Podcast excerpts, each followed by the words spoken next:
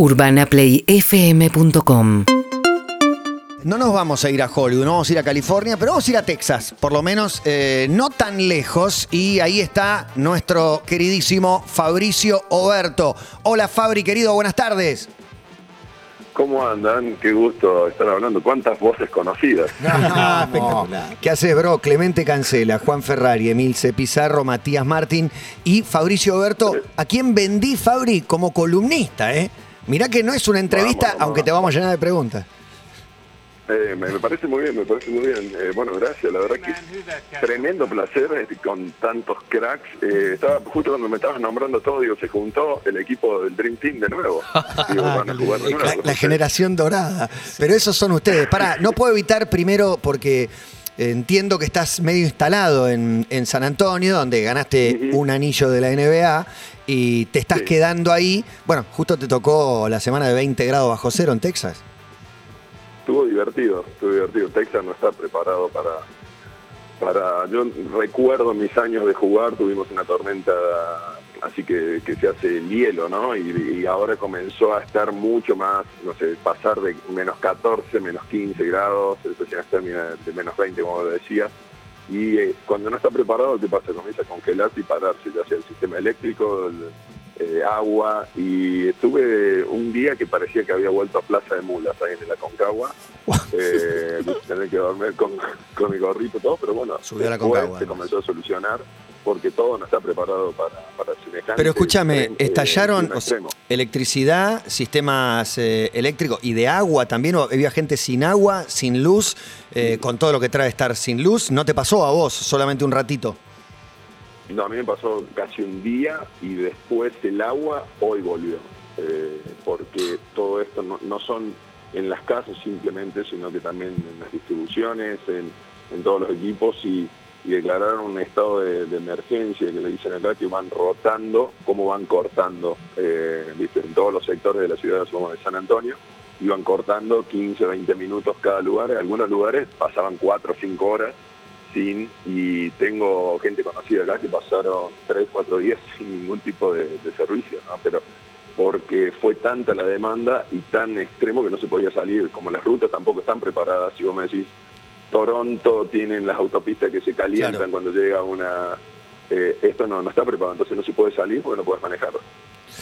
Fabri, si te toca quedarte en tu casa mucho tiempo por un, por un factor así, ¿qué haces? Porque sos una persona muy activa. ah, Tiraste al pasarle la Concagua recién, como si nada. Claro. Es algo que yo te dedico una hora si, si voy a la Concagua, ¿no? Para, para florearme. Te tenés que quedar en tu casa, ¿qué haces? Mira, trato de no ver The Shining primero. Hubo uno que quedó, que quedó en el hotel. Para mí tenés un gimnasio, algo, y entre, por lo menos entrenás. Eh, estoy, al no estar conectado, porque si no tenés, vos decís, bueno, sí, no tenés, pero no tenés electricidad, te saca calefacción, te saca internet, te saca todo lo, y comenzás a medir el teléfono. Entonces era un poco como dosificar esa dosis de scrollear o de estar viendo redes y agarrar eh, eh, el libro y comenzar a leer. Eh, Bien. Cada tanto me puse un marcador que cada tanto salía, no sé, podía caminar o tratar de controlar que que no pase nada, viste, con, con el agua, ver, y de repente se te va pasando. Uno, creo que eso es lo mejor, es tratar de no, no volverse súper, eh, bueno, es lo que pasa, ¿qué otra cosa puedes, puedes hacer? Pero la enseñanza, vuelvo a lo que decía, que recién decía Clemente, eh, lo que me pasó en el Aconcagua, que a veces tenía que estar 12 horas, podría haber una tormenta o más horas en la carpa, eh, fue una gran enseñanza porque estaba como muy tranquilo, digo, bueno, estoy acá, comenzó a bajar la temperatura y de última iba y me tiraba un rato a. Así está la hora. Claro, que- una gran claro. tranquilidad. Yo creo que tendría un gran pánico porque lo, lo único que pensaría es qué pasa si se agrava la situación, no que bueno, espero a que pase, sino si se complica un poco, estoy en el medio de la montaña, en una carpa, en el medio de una tormenta, ¿no? no miedo nunca. No, tratar de... Y algo que me aprendí que las decisiones como duras o importantes no se toman de noche en la montaña, ¿no? Tenés que esperar, dormir, pasar toda la noche, por más que estés quebrado, llorando, lo que sea que te querés volver, la decisión se toma cuando sale el noche. sol al otro día. Y, y eso es tratar de ir pasándola y, y la lectura siempre es, el, es gran, una gran compañía, porque comenzás a leer y, de repente se te pasaron 12, 3 horas. Algo que, que en otro momento a lo mejor hubiera salido a entrenar, no importa, está nevando, no importa, salgo a correr afuera. Y me tocó en un buen momento, creo que es justo en mi vida, con una tranquilidad que, que eso te digo, la experiencia ayuda mucho. Fabri, y pienso en esa carpa y en tu altura. Eh, ¿Qué tipo de carpa armaste ahí en el medio de la Concagua?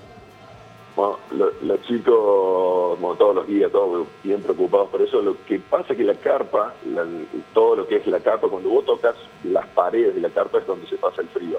Yo dormía casi cruzado con todos los equipos y todo.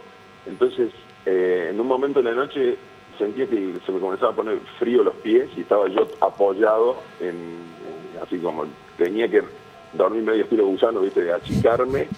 Eh, y después es técnica. Eh, la primera noche la pasé muy mal y después me, Ulises Cobán, que es el señor Montaña, no sé cuántas, creo que 53 veces ha estado Ulises en Cumbre, a Everest, todo.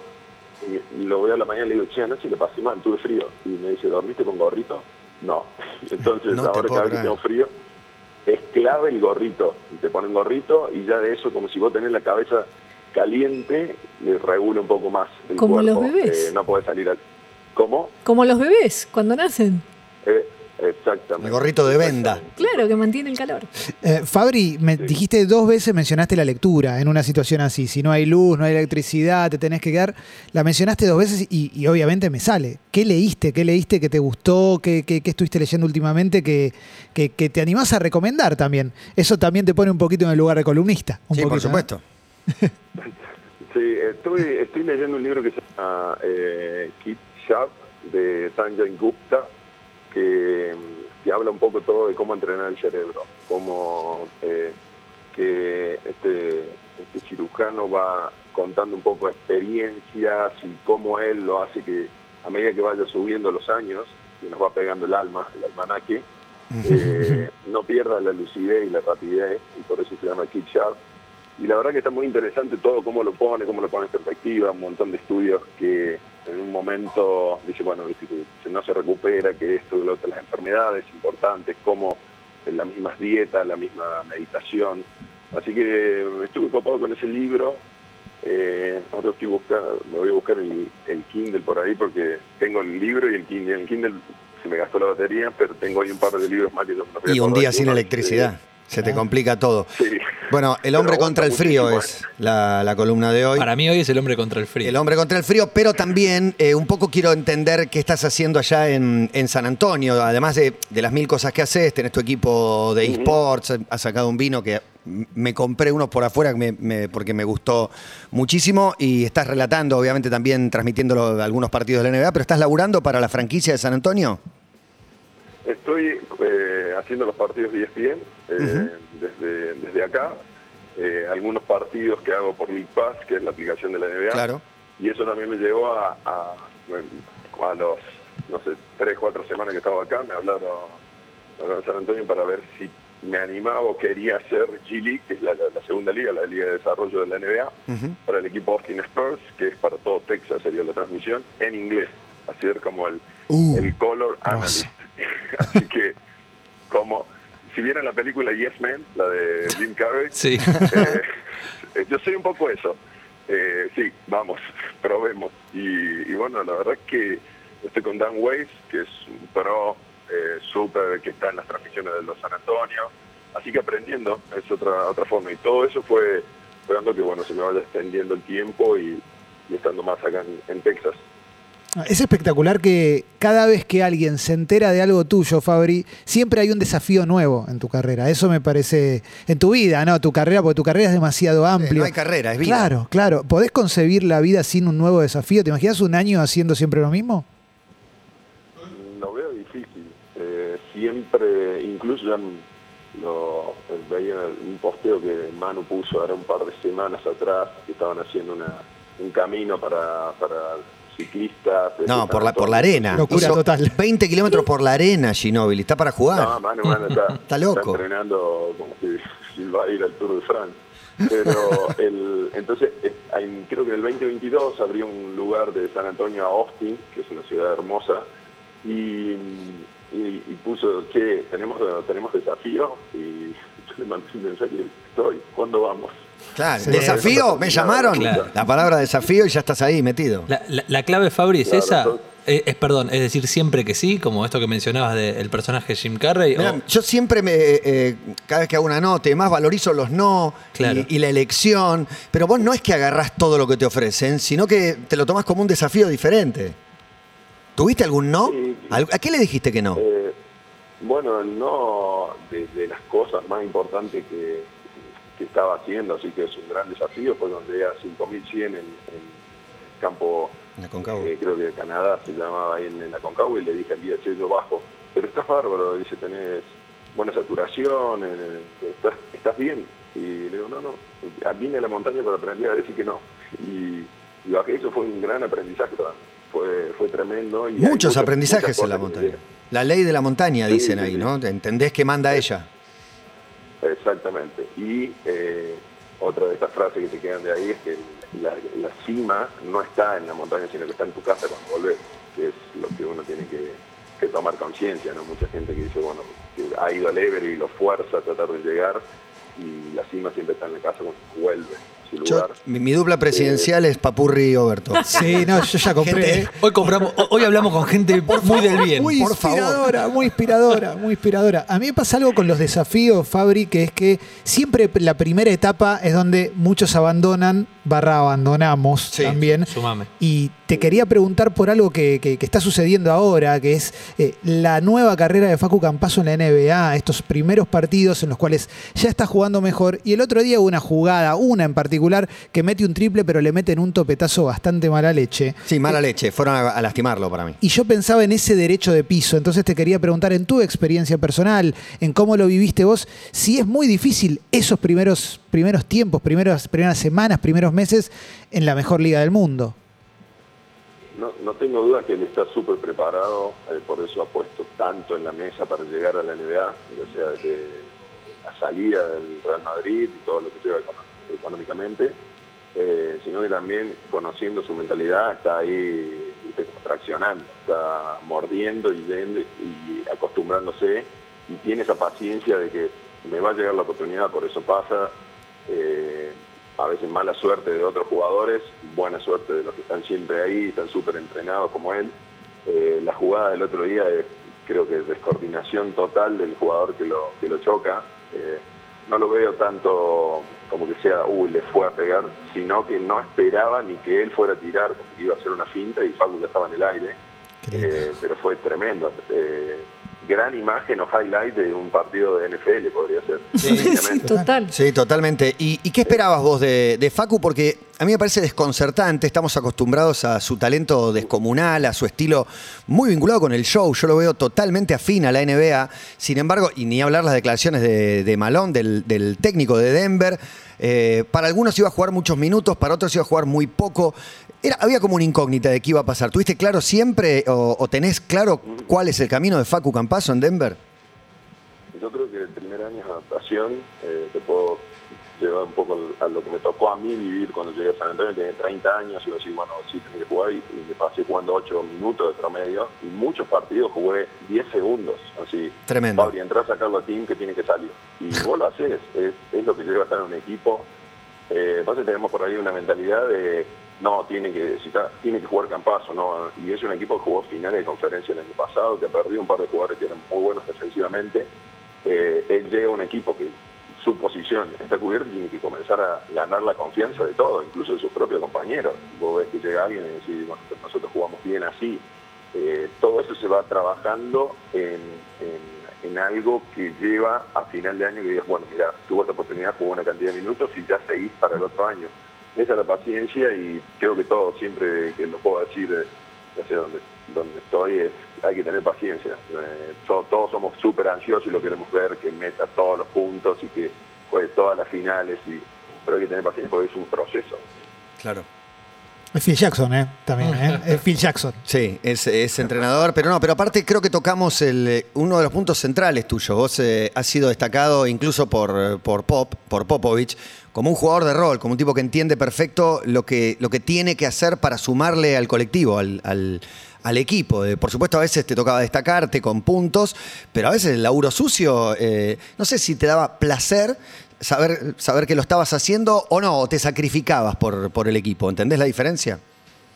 No, creo que es una elección más que sacrificio. Eh, es una elección que vos- cuando llegué a San Antonio y que el equipo viene a salir campeón, eh, la única, la imagen que yo tenía, digo, si no tengo que molestar acá, tengo Claro. que sumar de alguna manera, sea poquito, mucho, y, y bueno, teniendo, no sé, a mano, todo, es como que vos comenzás a entender, ves, digo, ¿cómo hago más eficiente? Y es lo que está haciendo Facu, lo que pasa es, es otra posición, es un jugador que viene eh, de tener mucho la pelota, de repente se lo sacan, juega de dos, juega de uno, de repente vos lo ves a Jokic, el grande de ellos que, lo lle- que lleva la pelota y Facu va corriendo en otra punta, Eh, entonces eso también lo va a llevar a que su IQ de su juego sea mucho mejor. Eh, uno tiene que hacer, cuando entiende que el equipo lo más importante es, es lo que uno da, eh, no, por ahí es la, es la mentalidad que no- nos ponemos y el común es quiero sacar antes de dar al equipo y eso no, no pasa. Fabri, hoy estamos armando una, una playlist colaborativa con oyentes en base a una apertura que hicimos al principio del programa sobre canciones que nos, que nos levantan, que nos ponen de 0 a 100 y eso nos llevó a pensar en recitales que nos emocionaban y pusimos eh, ruleta en vivo de los piojos, pusimos ACDC en Argentina, eh, pusimos de todo, hasta Backstreet Boy pusimos. Te quería preguntar, porque vos sos amante de la música, la llevás, la llevás... eh, Tiene una banda, Sí. está viendo shows allá. Por eso, por eso, te quiero preguntar por ese show que te cambió la vida, ese show que viste en algún momento y no la podías creer, que, que- que te elevó de 0 a 100. Uy, bueno, de, de los que de los que puedo pensar, eh, primero los discos, que nosotros haber estado en los 90, con- si agarrabas un CD, un disco o algo que grababas de la radio, era, era tremendo, ya era Claro. el que hace de tu vida. ¿viste? Algo que Total. a lo mejor los chicos dicen, ¿qué? ¿de qué está hablando? Y vos decías, por favor, que no hable, que no hable en medio del tema. Para del tema. Eh, y después de pasar de un DJ que no te pasaba el tema que vos querías escuchar, le decía, no, no lo tengo en la lista, ahí sí, te decía. Eh, pero para mí lo, el show número uno, de, de lo- siendo fanático de, de Pearl Jam, de Foo Fighters, eh, el show de, de Foo con la lluvia en, en River fue Tremendo. impresionante y, y sobre todo eh, la energía que, que despiden. El primer, no pude estar en Ferro, el primer show de Jam, pero el, segundo que estuve en, en La Plata y, y ver cómo se emocionaban o, o hablar, poder tener la chance de hablar con los músicos, estar con ellos y que tenían, wow, lo que se vive acá, traducime lo que cantaban. Eh, ¿Te decían eso? Contame ese backstage también, porque, porque me, me encanta, me encanta enterarme. Y me encanta que hayas elegido un show en Argentina. Tuviste oportunidad de verlo seguro en otro lado. Ni me imagino cuando te tocaba ir a jugar a Seattle. Te- te- ir a jugar por ahí, que está una tentación. Vas un día y te volvés, ¿no? Es un, un problema. No. Fue duro cuando los Supersonics salieron de Seattle porque era una ciudad, así en mi ciudad. Cuando después pude ir con la banda que hicimos el viaje en Motorhome y tocamos en el todo. Records ahí, y, eh, fue tremendo. Ahí entendés el grunge, entendés eh, las letras, entendés todo. Porque Claro. te agarran seis días y están los seis días eh, lloviendo con eh, nubosidad, de repente sale un poquito el sol, pero es todo como poesía que va a decir, ah, por acá viene el tema. Eh, y el, show de, de poder, no sé, eh, estar con Grohl hablando y que te diga, no, hoy no puedo hablar, pero mañana hablamos todo. Y estaba después del primer show, que fue un back to back que hicieron ellos. Y yo digo, ¿cómo se recupera Grohl para cantar mañana con los gritos que pega? ¿Cómo hace? Que fue al día siguiente lo de la lluvia. Eh, pero estaba casi mudo. Estábamos ahí cenando. Al día siguiente estaba como otra persona, pero digo también lo profesional que son, cómo se, se manejan.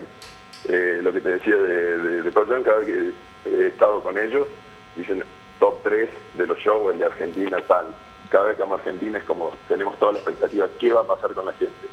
Y eso te pone, te, te infla el pecho, decís, wow, la pasión que tenemos en el deporte, para bien y para mal, Sí, la para bien y pasión para que le ponemos a todo, eh, para bien y para mal, también está ahí. Eso es la cultura nuestra y creo que eso es, eh, muy- a, a mí me encanta que, lo- que lo digan. eh, ojalá pudiéramos mejorar, que no sea 50-50, sino que sea un 70-30, bien y mal. Totalmente. Me encantó esto. ¿eh? Sí, me gusta, me gusta la idea del para bien o para mal, porque eso mismo que nos destaca, que hace que, que se coree como si fuera un estribillo, un riff de guitarra, que hace que sea el público más caliente, que hay ocho rondas en el tema, en el tema fuerte de, de la banda.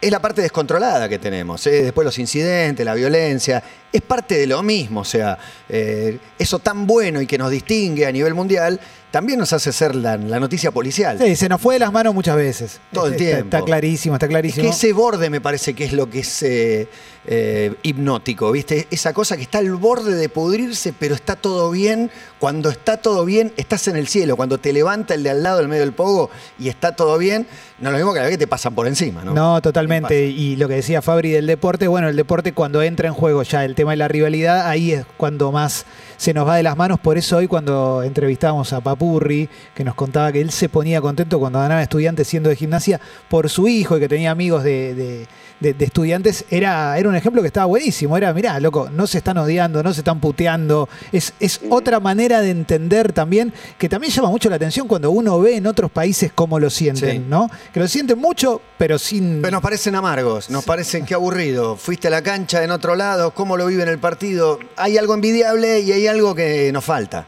me parece. Fabri, eh, esta es tu primera comunicación con nosotros. La próxima será una columna. En una de esas, ahora cerrá con uno de Foo Fighters. Elegite el que quieras. Nosotros teníamos Best of You Uh, preparado, no. pero, pero si querés, elegí el que quieras. Estaba esperando cualquiera, cualquiera de los temas del álbum nuevo de, de fútbol están buenísimos. Ah, acaba de salir. Y te pone el nuevo encima. Sí, de- obvio. Es un fenómeno. El 5 de febrero salió el nuevo disco de los Foo Fighters, que bueno. cumplieron Eh, eh. 20 años ahora.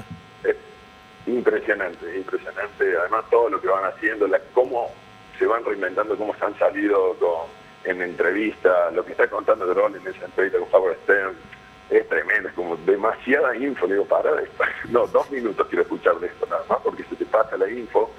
Eh, mientras que siento esos temas, eh, no sé, I Am the Highway de Chris Cornell también, así como Hermoso. que son temas súper himnos que te agarran y ponen allá arriba, eh, como también, no sé, desde The Cure, de Soda Stereo, toda la música creo que depende de uno, como la, lo puede poner eh, en esa energía, ¿no?